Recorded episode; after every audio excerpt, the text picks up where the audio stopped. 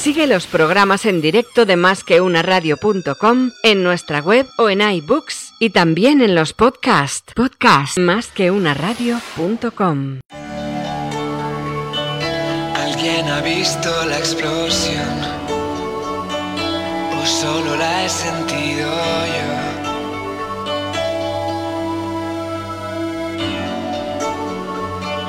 ¿Alguien ha visto la explosión? ¿O solo la he sentido yo? ¿Quién tiene mi medicación? La Ruido blanco. ¿Alguien ha visto la explosión? Tu chute de economía. Solo la he sentido yo.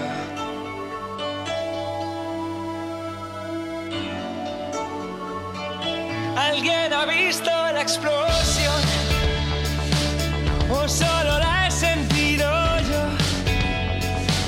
¿Quién tiene mi medicación? La dejé dentro de un ca- ¿Son las 6 de la tarde?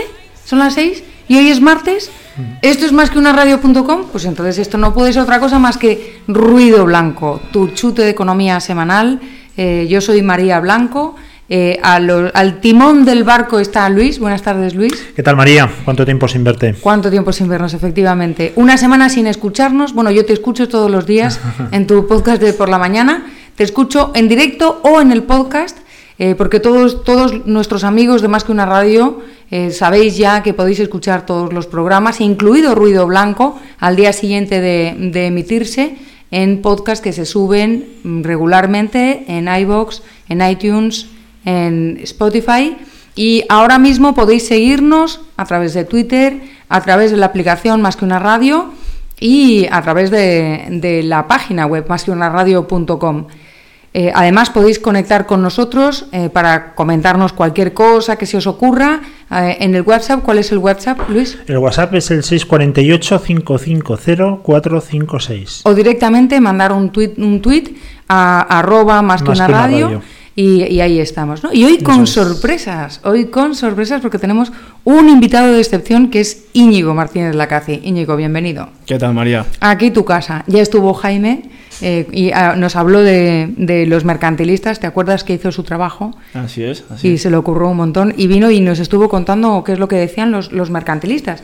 Sabes que nosotros durante todo el mes, desde, desde que empezó esta temporada en septiembre, tenemos eh, ruido blanco temático. Todos los meses elegimos un tema eh, y, y este mes de, de octubre, que ha, tenido cinco largos martes, pues hemos estado hablando de contratos. Hemos hablado de qué era el contrato para Adam Smith, cómo, se veía, el, cómo veía el contrato eh, Ronald Coase, Williamson.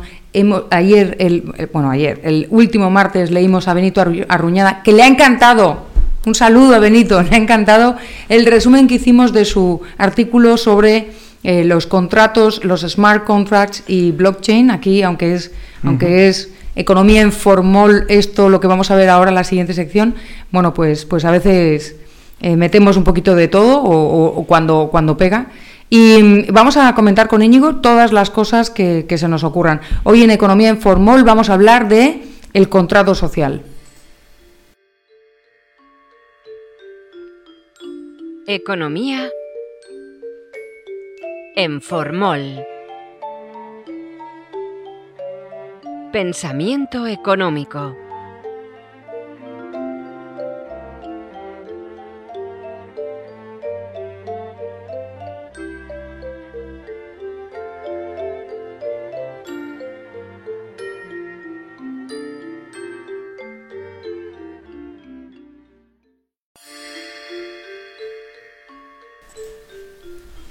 Y hoy, eh, como estaba comentando en Economía en Formol, para terminar, eh, vamos, para terminar este, este mes y esta sesión de, de contratos, vamos a hablar del super mega contrato, que es el contrato social.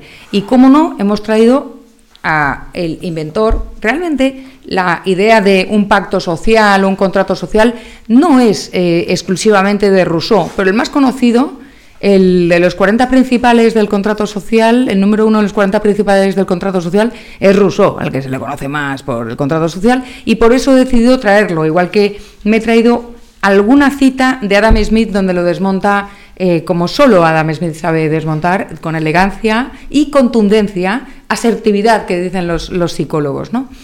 Cuando eh, Rousseau escribe, eh, escribe su, su obra principal, decide en el capítulo sexto hablar precisamente del pacto social.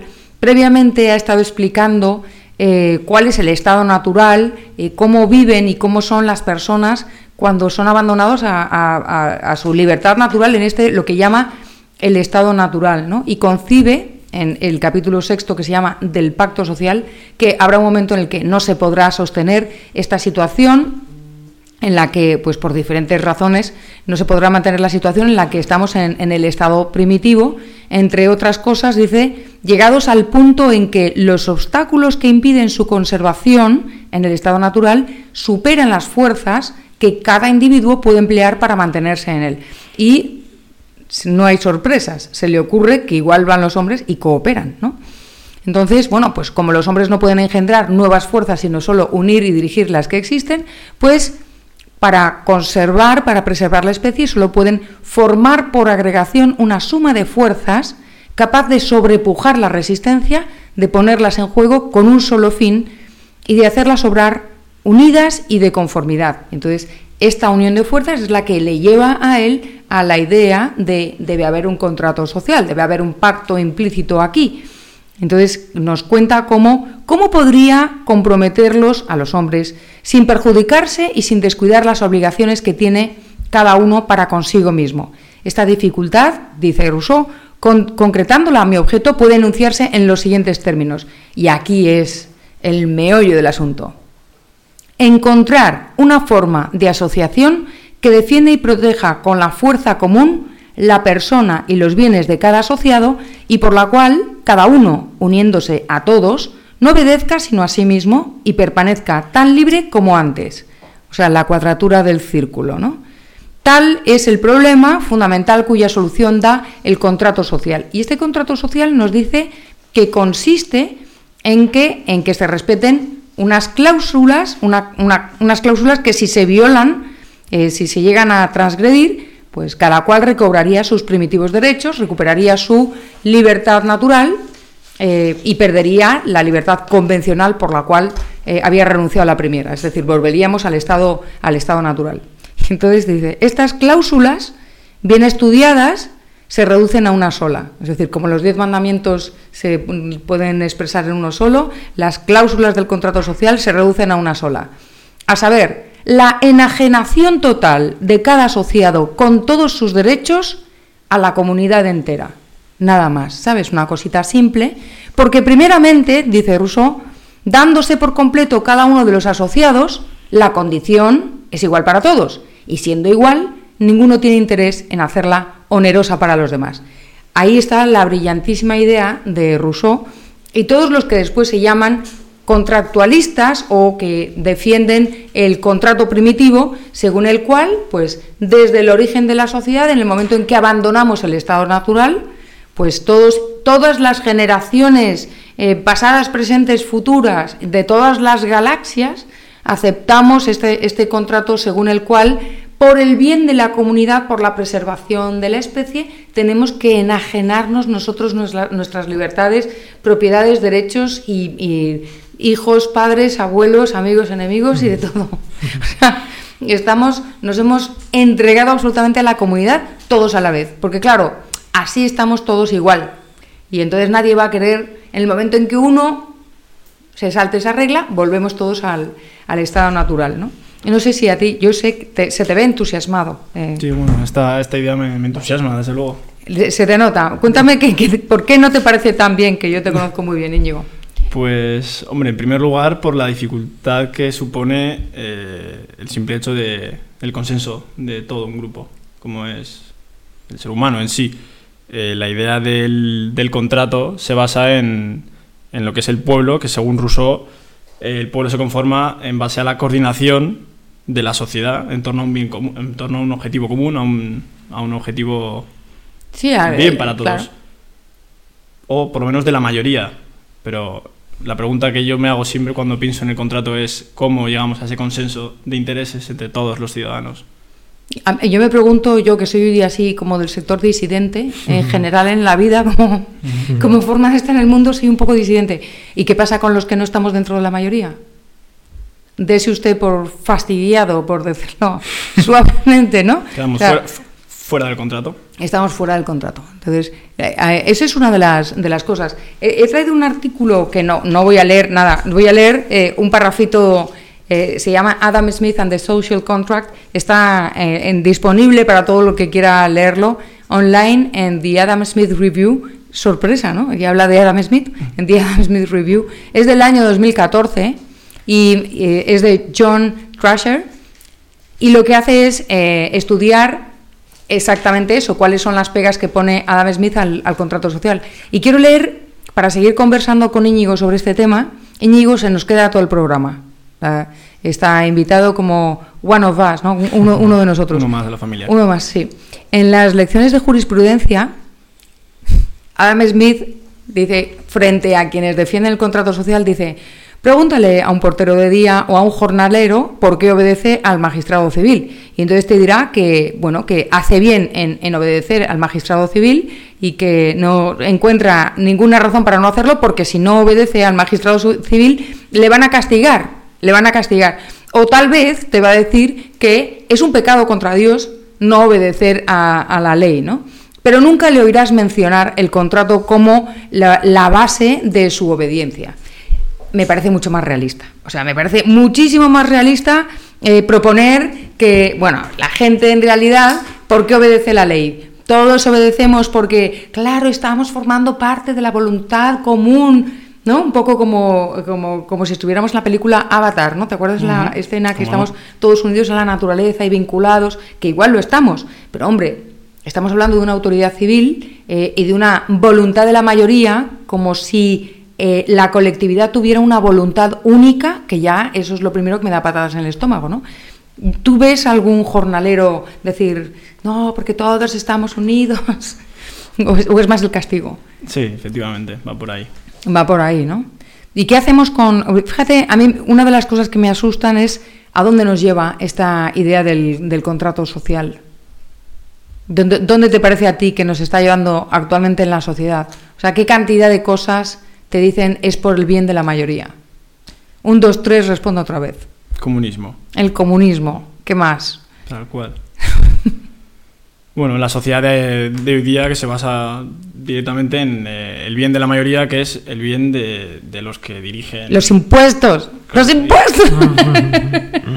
los impuestos que nos obligan precisamente por el bien de la mayoría. Eh, ¿Qué más? No, no, no comer jamón. Hoy he estado en un acto eh, con Carlos Rodríguez Brown sobre animalismo y, y- y- y ecología y había un, un pastor, ha salido un pastor que es youtuber, alucina.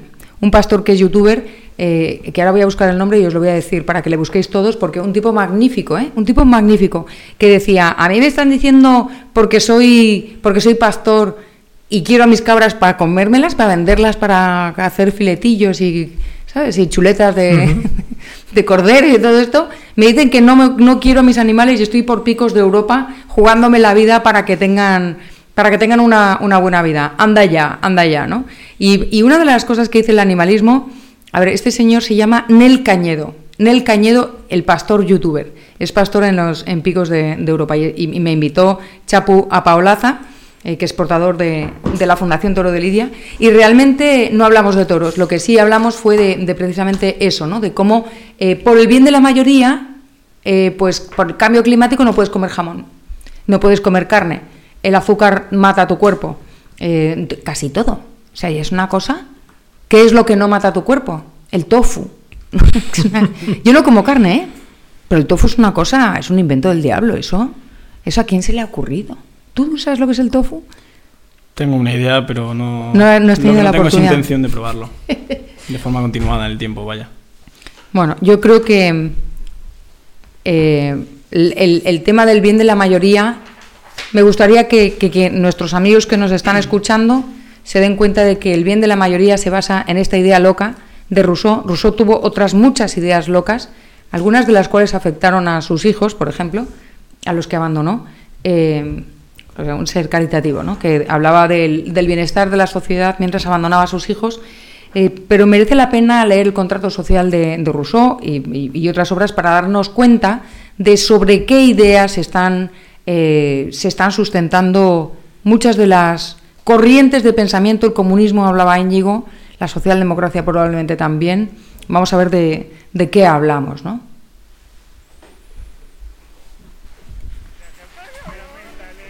Vale. Entonces yo Que la gente se va a la casa, se acabó la función y usted todavía no terminó esa porquería. ¡Eh! ¡Eh! ¡Qué compromiso! Ah,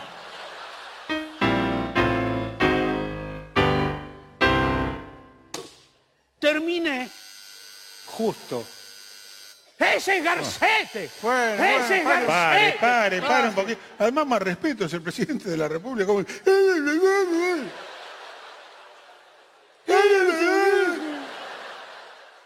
No perdamos la calma. Yo, yo voy a abrir la puerta. Señor presidente, bienvenido a la comisión. ¿Cómo le Señor va? presidente de la República, bienvenido a nuestra humilde comisión. Pase por aquí, póngase cómodo, permítame el paraguas. ¿No quiere quitarse el cinturón de seguridad también? Sí. Eh, ¿Habrán terminado la misión que les encomendé? Sí, señor. presidente. Hombres y mujeres de mi patria, en este acto declaro inauguradas las reformas al himno nacional. Quiero expresar mi agradecimiento a la benemérita comisión que se encargó de las tareas, a sus integrantes aquí presentes, que han trabajado con patriotismo y con total desinterés. Señor presidente, nos sentimos honrados. Honrados. Cierto, qué, qué sensación más rara. Es así que es una metáfora. Y ahora para finalizar, el broche de oro de este acto. Entonemos juntos el nuevo final de la canción Patria que anuncia a las generaciones venideras el futuro que les negamos, que les legamos, junto con nuestra humilde certeza de haber hecho siempre lo, correcto. Cantemos el nuevo final.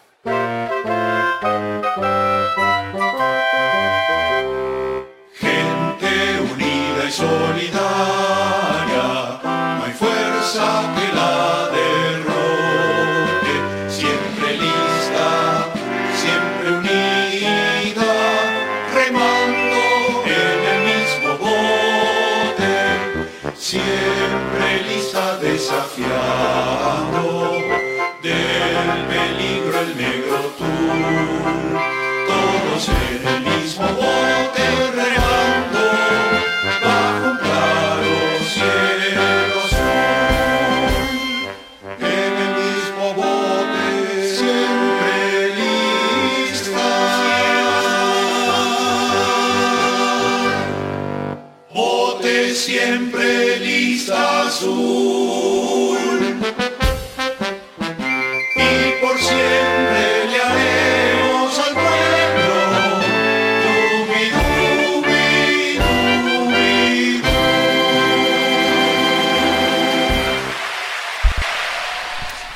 Pues aquí teníamos la canción intencional de hoy, Le Luthier, es para mí, me, llena de orgullo y satisfacción, es uno de mis, de mis grupos eh, cómico-teatrales y musicales favoritos desde hace décadas y décadas.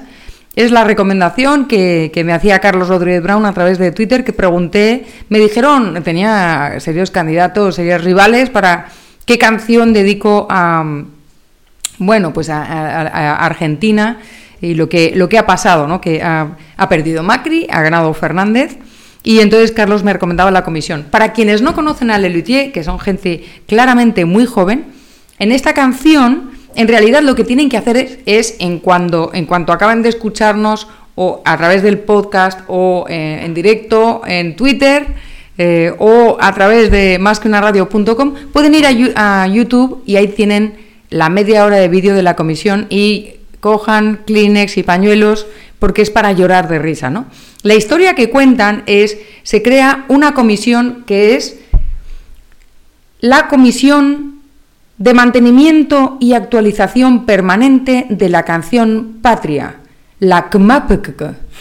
Y entonces, le encargan, esa comisión es, eh, trabaja para el partido que acaba de ganar, que es el Frente Liberal Estatista Lista Azul. Lo de liberal estatista le comentaba fuera de micro a que suena a cualquier partido, cualquier partido político español, ¿no? Es liberal y estatista a la vez. Así que, y hablan del viva el listazulismo, ¿no? El lista azul. Y así que le encargan a la comisión que cambie el final para ayudar a las elecciones, ¿no? ¿Cuándo se ha visto qué cosa tan original que un político transforme una enseña nacional o un, eh, himno nacional o algo nacional para ganar las elecciones? Vamos, que no se me ocurre nadie que haga una cosa así, ¿no? Bueno, pues, pues en este caso sería igual lista verde, pero bueno, el caso es que pues el pobre músico se tira ahí un año intentando hacerlo y cambia y al final lo que se ha oído es la, la transformación de la letra, ¿no? Gente unida y solidaria no hay fuerza que la derrote, siempre lista, siempre unida, remando en el mismo bote, siempre lista, desafiando del peligro el negro tul, todos en el mismo bote remando bajo un claro cielo azul, en el mismo bote siempre, lista, cielo azul, bote siempre, lista azul, y por siempre le haremos al pueblo dubi dubi dubi du. Yo quiero pues eh, eh, hablar con José Venegas inmediatamente para que entre Íñigo, José y yo pensemos qué significa ese dubi dubi dubi du. Así que vamos a poner inmediatamente la carátula opino de qué y vamos a opinar con José. por Instagram. Suelo hablar de aquello que no sé. De cine, de moda, de arte política. Es vital mi consideración. Y opino de que, opino de que, opino de que, opino de que, opino de que, opino de que, opino de que, opino de que, opino de que, opino de que, opino de que, opino de que, de que, opino de que, opino de que, opino de que, opino de que,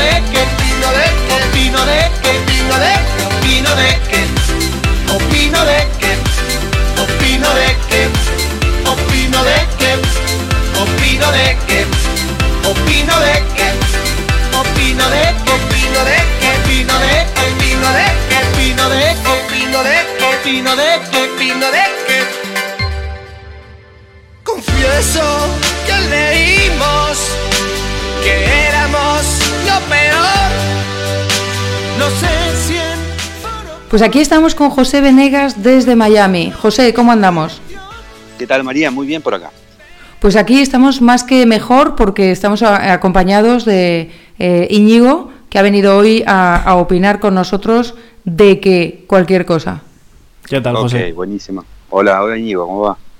Mira, acabamos de escuchar un grupo que se llama Lelutier y que acaba de mm, interpretar una canción. Es una comedia, por supuesto, es eh, un grupo cómico, pero sí lo que hace es denunciar cómo los políticos eh, utilizan las enseñas nacionales y utilizan pues todo lo que tienen a mano, a su madre, a los niños, a los débiles, a cualquier cosa, para ganar las elecciones. Y hablando de elecciones y hablando con un argentino, che, ¿qué pasó? Mira, eh, yo eh, todos estos días he, tratado de- he estado tratando de explicar qué es lo que ha pasado en la Argentina, ¿no?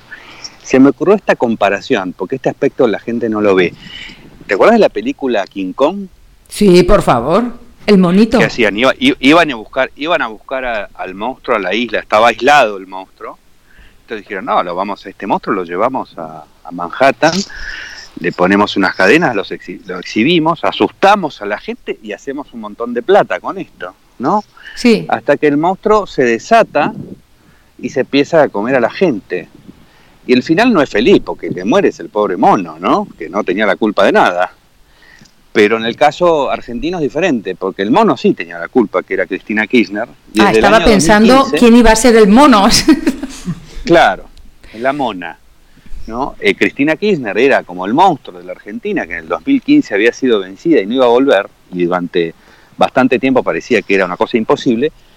Pero lo que pasa es que esto nadie lo cuenta. El gobierno de Mauricio Macri dijo, nosotros tenemos que mantener vivo al monstruo, tenemos que mantener viva a Cristina Kirchner, tenemos que evitar que vaya presa. Esto está dicho, se lo, ha dicho La Nata, que es uno de los periodistas más importantes de Argentina, ha sido siempre comentarios de cosas que, se dicen sobre cómo piensa y razona el gobierno, lo ha, lo ha dicho Lilita Carrió, que es alguien del propio gobierno, ellos hicieron todo lo posible para que Cristina Kirchner no vaya presa, sea candidata, tenga fueros, tenga fueros parlamentarios, quien le aseguró no ser desaforada para ir a la justicia fue eh, Miguel Pichetto, que termina de candidato a vicepresidente de Mauricio Macri. O sea, la política de mantener a Cristina Kirchner para asustar a los argentinos es de Mauricio Macri.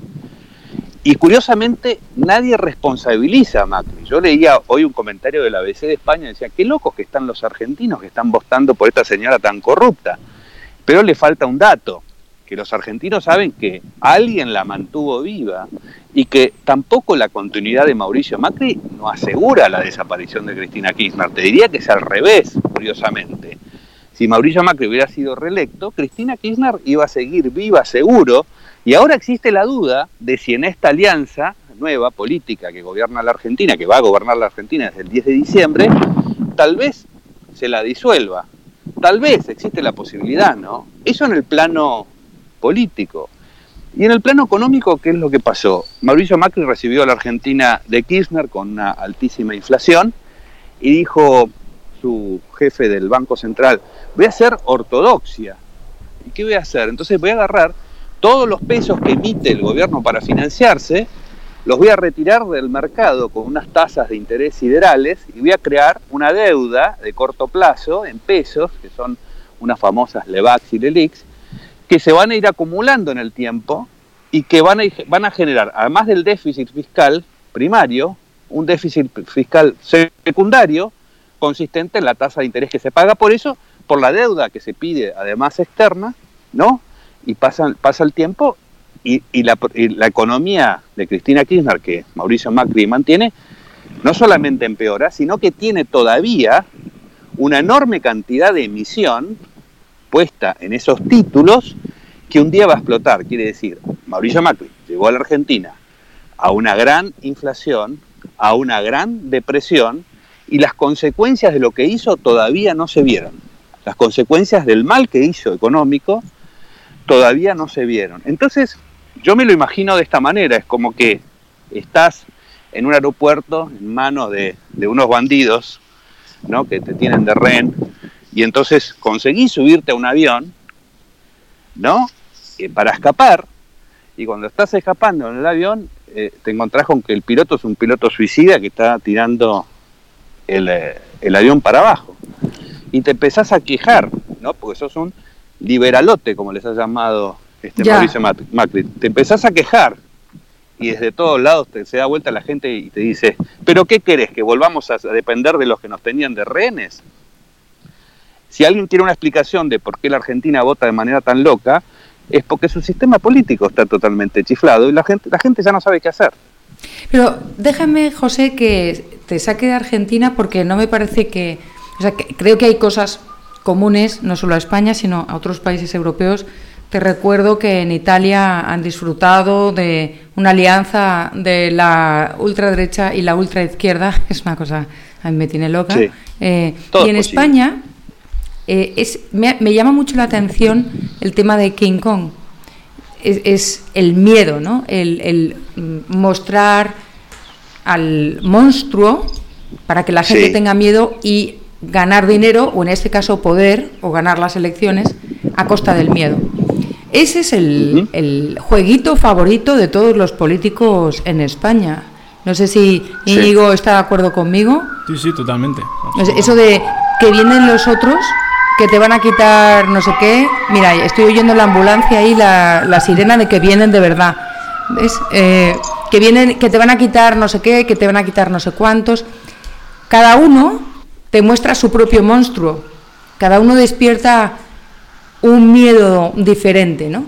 Y yo creo que esta política del miedo es lo que está arruinando eh, y, y es lo que está llevando la, la sociedad actual a la decadencia más absoluta. Yo creo que sí, y que eso es perverso, pero acá te agrego algo. Es el miedo mantenido por los mismos que te están asustando.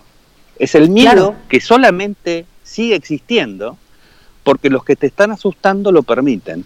Vos fíjate que lo que pasa en la Argentina es que en las PASO, donde más o menos se define cómo estaban las opiniones, había unos números y que Mauricio Macri recuperó una cantidad de puntos entre las PASO y esta primera vuelta, que terminó siendo definitiva, y ellos lo están presentando como un gran triunfo. Qué maravilla cómo hemos conquistado, cómo hemos avanzado. Ahora, lo que está claro para mí es que ese porcentaje de gente no quería votar a Mauricio Macri y que lo fue a votar por miedo a los Kirchner. O sea, es alguien que no quiere a los macristas y que va a votar solamente por miedo a, a Macri y que encima ellos lo presentan ahora como si fuera un capital político positivo. O sea, lo que tiene un plus a mí de, para mí de, de perversión es esto de haber generado la situación. Perdona, ya sé que eres argentino. Ya sé que eres argentino y que los argentinos sois como los, como los de Bilbao, que siempre dais un pasito más allá. Pero te tengo que recordar, José, Mm. que en España han desenterrado a Franco para meter miedo Ah, hacia los franquistas y eso ha hecho que Vox, que es el partido más a la derecha que hay, eh, no, es- no- no sé si son franquistas los de Vox o no, pero pretenden hacerlos pasar por franquistas. Dentro de Vox habrá franquistas y dentro de, yo qué sé, ¿no? no yo creo que el franquismo murió con Franco, pero hay gente empeñada, ¿no? Empeñada en rescatar a Franco para meter miedo, ¿no? Y entonces lo que han hecho ya es desenterrar a Franco, que es ultrajar una tumba. Eh, yo soy contraria a los homenajes a, a Franco y a los dictadores en general, pero caray, ultrajar una tumba es otro, otra cosa diferente, ¿no? Bueno, pues han sacado a Franco y ¿qué te imaginas que ha pasado? Pues la popularidad de Vox ha subido a lo bestia, o sea, ha superado Claro, claro. a Ciudadanos, al centro. Pero ¿quién ha, quién ha desenterrado a, a Franco? Nuestro ¿No han sido los Sánchez. Vosotros tenéis un Fernández, nosotros tenemos No, un no, pero Sánchez. por eso, no son los de Vox. Vos imaginate No, que no, no, al revés, Vox por eso te digo- Franco. ¿Perdona? Esto sería. Y que los de Vox terminen beneficiándose del desentierro de Franco. Se han beneficiado. es. Exacto. Eh, Eso es lo que ha pasado. Eh, y te digo una más, te digo una más, porque ya que me desafiaste como argentino y como los de Bilbao, te digo una más. Eh, han, estado, han estado haciendo campaña porque toda la historia de aquella historia de la violencia política de la Argentina que se hablaba de los 30.000 desaparecidos, no, hay, no hubo 30.000 desaparecidos, fueron 6.000, 7.000, no se sabe bien el número. Pero se ha usado eso y se ha estado diciendo que no, que el otro partido que nos quiere obligar a hablar de los 30.000 desaparecidos y demás. Eh, Mauricio Macri echó a un funcionario. Mauricio Macri, si no la reta, que es ahora el nuevo refugiado, el nuevo refugio de los empleados públicos de Macri, eh, que echó a un funcionario por haber hablado de que no había 30.000 desaparecidos. Y en la provincia de Buenos Aires, gobernada por la señora este, Vidal, que la- era hasta ahora la evita macrista, eh, se obligó por ley a la gente a hablar de 30.000 desaparecidos. Es esto es un uso y abuso de los dos lados. Cambian de mostrador. Es, digamos, es como una mezcla, no sé. de- A ver, un, segundo, que yo creo que no me he enterado bien. no sé me tienes que explicar, José. Yo creo que no me he enterado bien. Por ley, había que decir que había 30.000. Sí, después de este debate que te digo que se echó este funcionario, eh, y acá eh, eh, la confusión es tan grande, por eso cuando se ve desde afuera que no se, no se sabe eh, lo que ha hecho el gobierno de Mauricio Macri, para que se olvide a Cristina Kirchner. No te lo va a decir nadie. Tampoco te va a dar nadie la explicación que te di de las Levax, las Lelix y el hecho de que el daño de Macri todavía está en los bancos. El daño que ha hecho Macri gordo, grueso, La- todavía económica. está en los bancos. Cuando en las paso Macri aparece como perdedor, empieza a subir el dólar. Y él empieza a decir, esto es culpa de que no confían en Alberto Fernández. No, no. Es que la gente que tiene dinero sabe perfectamente que esa bicicleta, como le llamamos nos- nosotros, ese esquema Ponzi bancario eh, de deuda que armó Mauricio Macri, si no sigue él se termina. Es como haber puesto en duda la continuidad de un esquema Ponzi, pero ellos lo usaban para decir que en realidad lo que la gente temía era la llegada de Alberto Fernández, que tiene sus culpas, pero no esta, seguro que no es esta, ¿no? Esta explicación no te la va a dar nadie. Ya. José, mira, te voy a dejar con una buena noticia y vamos a dejar para el próximo martes lo que prometimos que íbamos a tratar hoy. Lo que pasa es que lo que ha pasado en Argentina me parecía más relevante, que es hacer un análisis, darle un repasito al índice de Nanny State. Eh, ¿Te acuerdas que te comenté que lo sacaba el Bruno Leoni? Y ya lo ha sacado Sí. y le vamos a dar un repasito porque va a ser el martes previo, el próximo martes es el martes previo a las elecciones en España. Vamos a ver si gana nuestro, nuestro Sánchez, que es vuestro Fernández, o, o qué. Pero te voy a dejar con una buena noticia.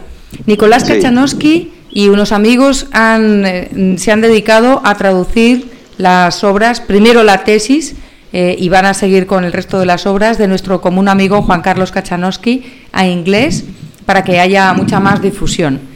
Así que fíjate que todavía queda algún noticia, justo por el mundo. noticia. Buenísima noticia. Pues te dejamos hasta el martes que viene. Un abrazo fuerte, José. Un abrazo grande, María. Chao, chao. Bueno, yo creo que han ganado ellos, ¿no? O sea, eso de sacar una ley que, que obliga a decir que el número de desaparecidos fueron 30.000 en lugar de 10.000 o que a mí tres desaparecidos me parece una barbaridad, ya tres, ¿no? O sea, no quiero que haya ningún desaparecido. Pero, hombre, sacar una ley para obligar a decir exactamente el número, ¿no es un poquito exagerado?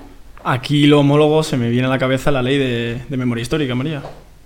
Pero nos obligan a decir exactamente un número... Por eso se me asemeja y no, No, no, y no me es Son de verdad de Bilbao, ¿eh? Los argentinos son todos de Bilbao. ¿Qué te ha parecido lo que nos ha comentado de Argentina? Buen símil el de King Kong. Buen símil, buen símil, pero refleja la, cómo actúa la- el pueblo cuando tiene la capacidad de votar ante el miedo que genera un partido frente a otro y la situación de crisis económica que viven. Claro, a mí lo que me sorprende es que no hayan aprendido de tantísimos años de, de- de kirchnerismo y que se crean. Yo, yo he oído, eh, vamos, he oído, he leído en, en Facebook que, que no, no, que Alberto Fernández le va a parar los pies a Cristina. Alberto Fernández, Alberto Fernández, que es el monigote de Cristina, que, que le va a parar los pies a Cristina Kirchner. Me parece inaudito. Es, es una situación, tú dices, te sorprende que no hayan aprendido de, tantos años. Pues aquí en España te podría sorprender que no se haya aprendido de- del socialismo en plena entrada a una crisis, por ejemplo. Po- Podría ser un símil comparable. Eso también es verdad, porque el socialismo nos ha dejado la situación económica en las peores circunstancias.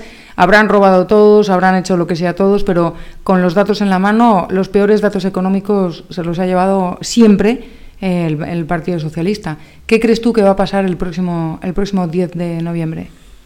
Bueno, yo todavía de hecho tengo, tengo una cena pendiente por una apuesta que perdí respecto a las anteriores Yo elecciones. también he perdido, he, he perdido cuatro cafés con churros.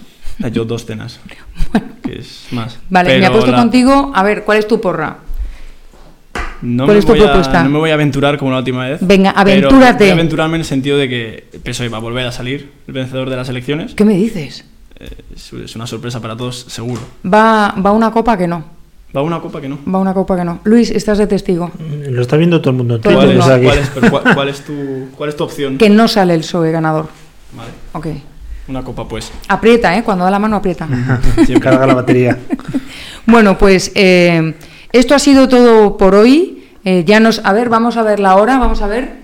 Estamos justos, no ha ganado ni Luis ni yo porque no hemos pasado de 40, de, de 40 minutos de, programa. La verdad es que ha sido una maravilla escuchar la crónica de, José Venegas, que le he dicho directamente, José, cuéntanos cómo ves las elecciones de, las elecciones de Argentina. El próximo día empezaremos mes nuevo y empezaremos una temática nueva, que será una sorpresa y a ver lo que, lo que traigo. Y, y, por supuesto, el segundo martes de noviembre haremos un especial elecciones y espero que vengas, Íñigo, que vengas con Jaime y con el califa, que hay que traerle y presentarle. Es, es verdad, lo intentaremos. Bueno, con esto y con este deseo, pues nos despedimos hasta el martes que viene con un abrazo para todos y un saludo especial para Eduardo, que ya está entre nosotros. Un abrazo a todos y nos vemos el próximo martes.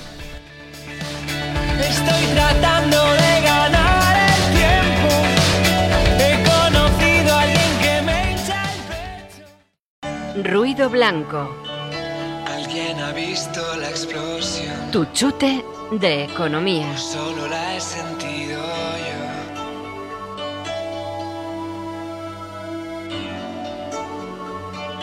Alguien ha visto la explosión. O solo la he sentido yo. ¿Quién tiene miedo?